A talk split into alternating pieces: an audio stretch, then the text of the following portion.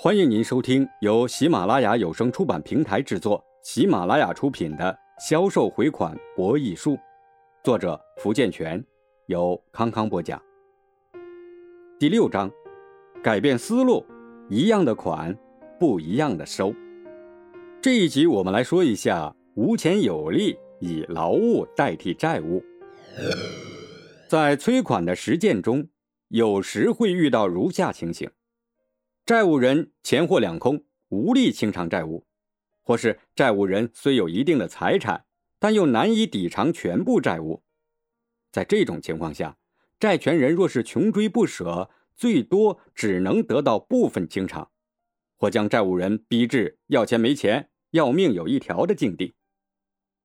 债权人若放弃追偿债权，又必定会遭受经济损失。比较好的办法是。债权人使用劳务抵债法，也即以债务人的劳务抵偿债务，这样既可减轻债务人员负债的压力，从而调动其偿还的积极性，又可确保债权人实现其权利。以下是两个使用以劳抵债法的成功范例：富士涂料厂共欠白泽化工厂八十三万元债款。经白泽化工厂多次催讨，富士涂料厂仅还款四十万元，剩下的四十三万元债款暂时无力偿还。二零零零年六月，白泽化工厂再次上门催讨余债，富士涂料厂仍因亏损严重而无力偿还拖欠款。富士涂料厂主动提出，能否为白泽化工厂提供一定的劳务，借此抵偿债务。白泽化工厂经了解得知，富士涂料厂近年来因资金匮乏、开工不足，致使许多设备闲置，而白泽化工厂却订单不断、任务繁重，甚至忙不过来。如果让富士涂料厂承担一定的劳务，既有利于生产，确保债权的实现，又可使其摆脱困境，可谓两全其美。经协商一致。白泽化工厂将部分半成品的加工任务交给了富士涂料厂来完成，原材料等均由白泽化工厂负责提供。至二零零三年三月，富士涂料厂如期完成了加工任务，不仅使该厂还清了欠款，还因此获酬三十余万元。又如陈某向个体户张某借款三千元用于做生意，并留有欠条。保证于次年四月底还款，但直至还款期限已过，陈某仍未履行还款义务。张某经多次催债未果后，便向人民法院提起诉讼。人民法院经审理认为，本案债权债务关系明确，证据确凿，遂判令被告在判决生效后十五日结清欠款。判决书生效后。陈某仍未履行债务，于是张某依法向人民法院申请强制执行。在执行过程中，张某与陈某达成和解。根据和解协议，陈某先还款一千三百元，剩下的一千七百元债款，陈某以劳务抵债，即由陈某负责整修张某的店铺，并定制四套货架。待陈某交活后，其所欠债务即一笔勾销。上述内容经人民法院审查，并记入了执行笔录。经双方当事人在该执行笔录上签名盖章后，执行程序即告停止。陈某如约完成工作后，双方的债权债务关系即随之解除。通过上面的例子可以看出，劳务抵债法具有很多优点。第一，能最大限度地保有债权。即使在欠款人无法履行金钱债务的情况下，也可以通过其提供的劳务以保障债权的实现。第二，提高了欠款人还款的积极性，因为这一方法考虑到了欠款人的具体的困难，为欠款人提供了一个既宽松又便利的还债条件，从而促使欠款人积极主动的还款清欠。第三。共建和谐基础，这一方法往往是在收欠双方协商一致的情况下实施的，所以更便于化解纷争，促进团结协作。劳务抵债法是具有其优点，但不是所有情况都适合。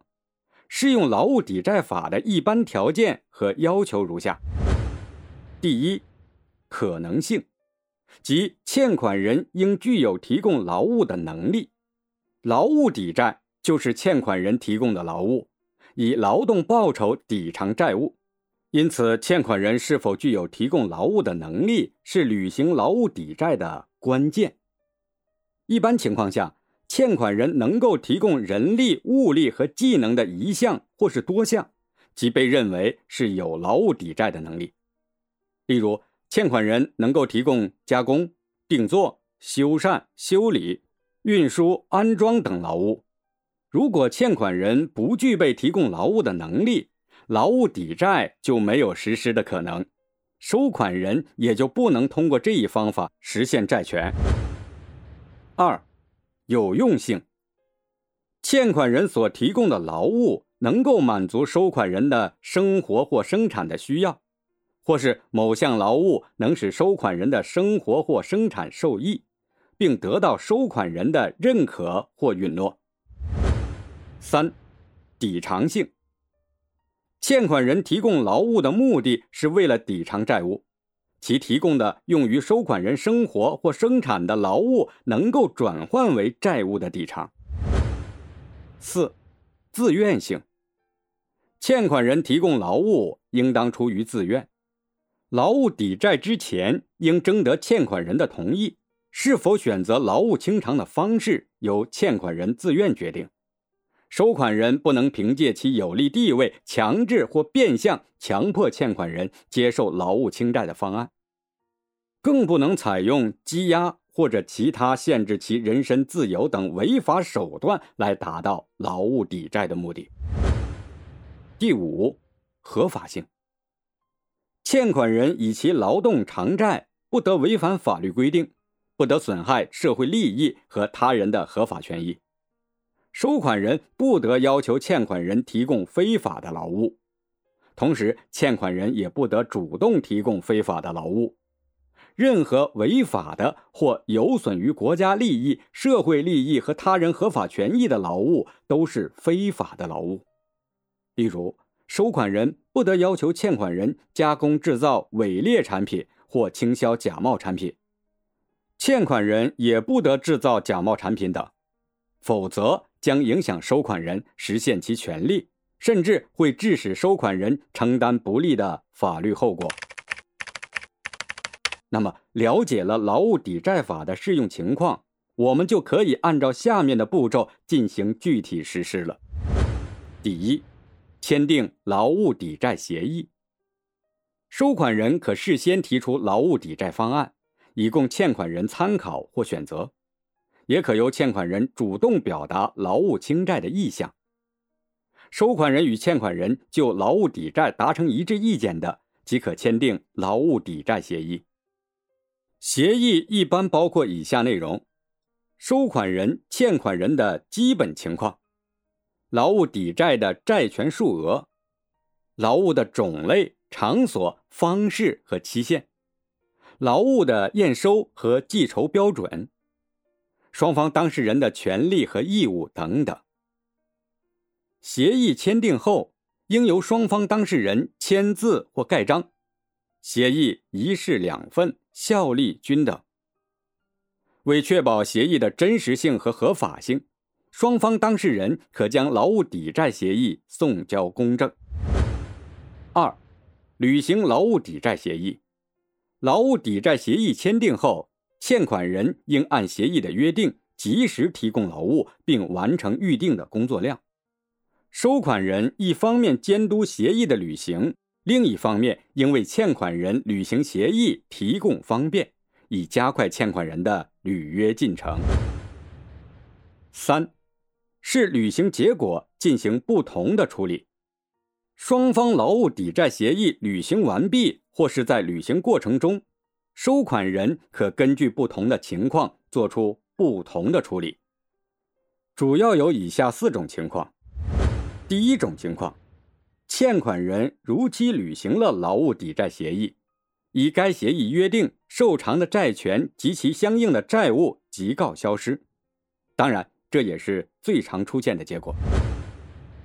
第二种情况，如果欠款人向收款人提供劳务所实现的价值大于债务所体现的价值，收款人应将剩余价值部分返还欠款人。第三种情况，如果欠款人提供的劳务不足以清偿债务的，收款人可继续行使对余债的追偿权，或者要求欠款人补足劳务，以使债权得到足额的清偿。最后一种情况，如果欠款人不履行劳务抵债协议，收款人可要求欠款人履行给付金钱的义务。对仍不履行义务的欠款人，收款人可依法起诉。听众朋友，本集播讲完毕，感谢您的收听。